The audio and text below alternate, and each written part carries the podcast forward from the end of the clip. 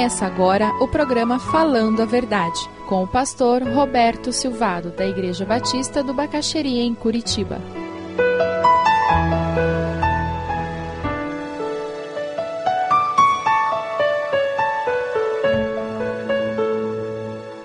A carta de Filemão nos fala sobre um pedido de amor feito por Paulo a Filemão. Versículo 8 em diante, nós lemos assim: Por isso mesmo, tendo em Cristo plena liberdade, para mandar que você cumpra o seu dever, prefiro fazer um apelo com base no amor. Eu, Paulo, já velho e agora também prisioneiro de Cristo Jesus, apelo em favor de meu filho Onésimo, que gerei enquanto estava preso. Ele antes lhe era inútil, mas agora é útil, tanto para você quanto para mim. Mande-o de volta a você, como se fosse o meu próprio coração. Mando de volta a você, como se fosse o meu próprio coração. Eu gostaria de fazer dois destaques com relação ao versículo 10. O apóstolo aí formaliza o pedido que o levou a escrever a carta. Onésimo, escravo, havia fugido e agora ele se converteu. Ele estava voltando para reparar, restaurar o seu passado. Mas o que me chama a atenção aqui é que no versículo 10 o apóstolo Paulo preso na prisão em Roma. Ele encontrava ânimo e tempo para evangelizar, testemunhar, para levar pessoas a Cristo, para discipular essas pessoas e adotá-las espiritualmente. É, verdade.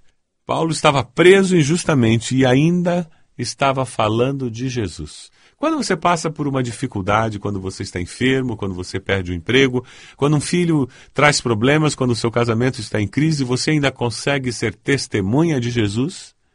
Você ainda consegue continuar falando do amor de Deus para as pessoas ao seu redor? Você não é desautorizado porque a sua vida pessoal está enfrentando problemas, porque a sua autoridade vem de Cristo e não da sua vida apenas. Graças a Deus, porque nós podemos falar eu estou passando por problemas, mas eu sei em quem tenho crido. E o meu Deus não falha. E é com essa postura que Paulo vive. Foi esse Paulo que disse: Eu aprendi a estar contente em toda e qualquer situação. E ele começa a falar em fome, em abundância, em riqueza e pobreza, enfermidade e saúde, e ele vai adiante falando sobre situações positivas e negativas. Ele diz: Eu aprendi a estar contente. Você já aprendeu a estar contente em toda e qualquer situação? Em nossa igreja temos um menino que há três anos e seis meses está em cima de uma cama com uma doença muito séria. E pela graça e misericórdia de Deus, os seus pais têm conseguido, mesmo no meio desta enfermidade tão séria do seu filhinho querido, eles têm conseguido falar do amor de Deus. Tem com alegria visto duas auxiliares de enfermagem que vêm auxiliar ali naquela pequena UTI montada em casa duas delas confessando Cristo como Salvador, uma delas se reconciliando nos caminhos do Senhor, outros que vêm ali tentando confortá-los, que saem dali com a palavra da salvação nos seus corações. Pessoas que decidiram que não iam deixar que as circunstâncias adversas o abatessem. Quando você enfrenta uma grande provação, você só pode tomar dois caminhos. O primeiro caminho é amargar, o segundo é melhorar. Algumas pessoas escolhem o caminho do amargar e a vida fica ainda mais pesada. Mas quando nós escolhemos o caminho do melhorar, nós descobrimos que Deus é o grande autor da melhoria na nossa vida. Quando Deus age em nós, então nós começamos até a nos relacionarmos com novos crentes, com novos convertidos, e podemos até abençoá-los, ajudando-os a crescer na fé. Você tem se relacionado com novos crentes?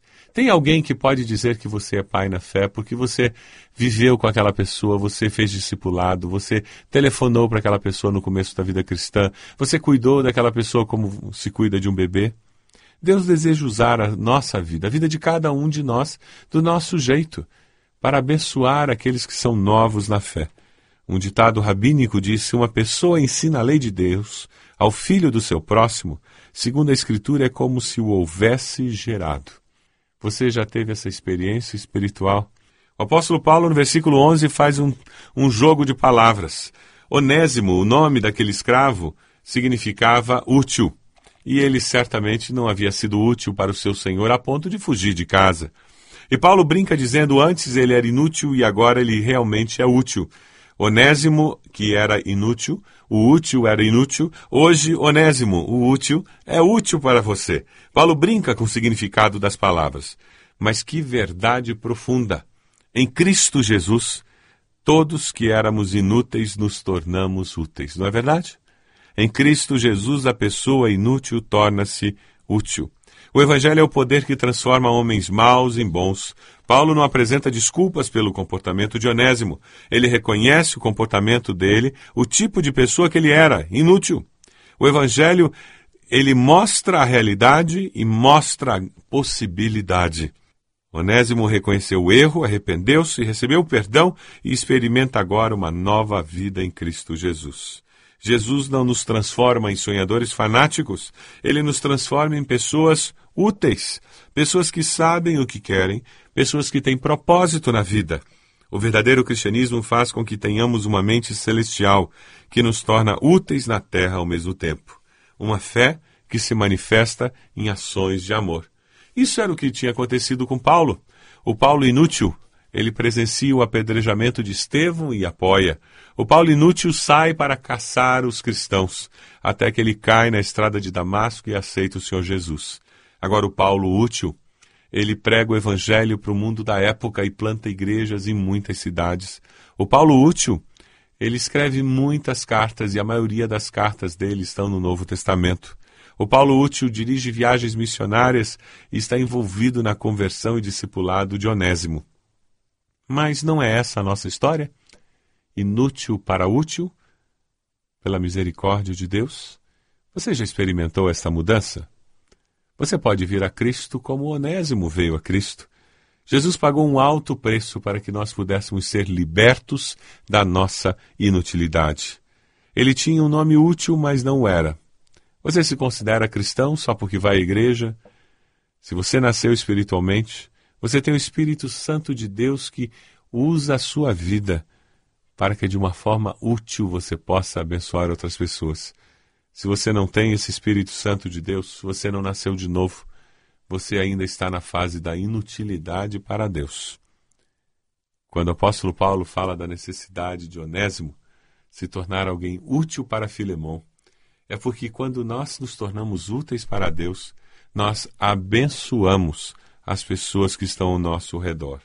É por isso, porque Paulo havia experimentado a bênção que Onésimo era no seu caminhar, no seu crescimento cristão, na sua busca de Deus. É por isso que ele no versículo 12 diz: Mando-o de volta a você, como se fosse o meu próprio coração. Na Bíblia, na linguagem de hoje, diz: Eu estou mandando de volta a você e com ele vai o meu coração. Anapempen é o significado grego que, da expressão estou mandando de volta. Eu estou enviando o caso de Onésimo para que você dê um veredito. A autoridade é sua como dono do escravo. Mas veja bem, tome uma decisão que reflita o amor que você deveria ter. As nossas decisões devem ser sempre banhadas no amor de Deus.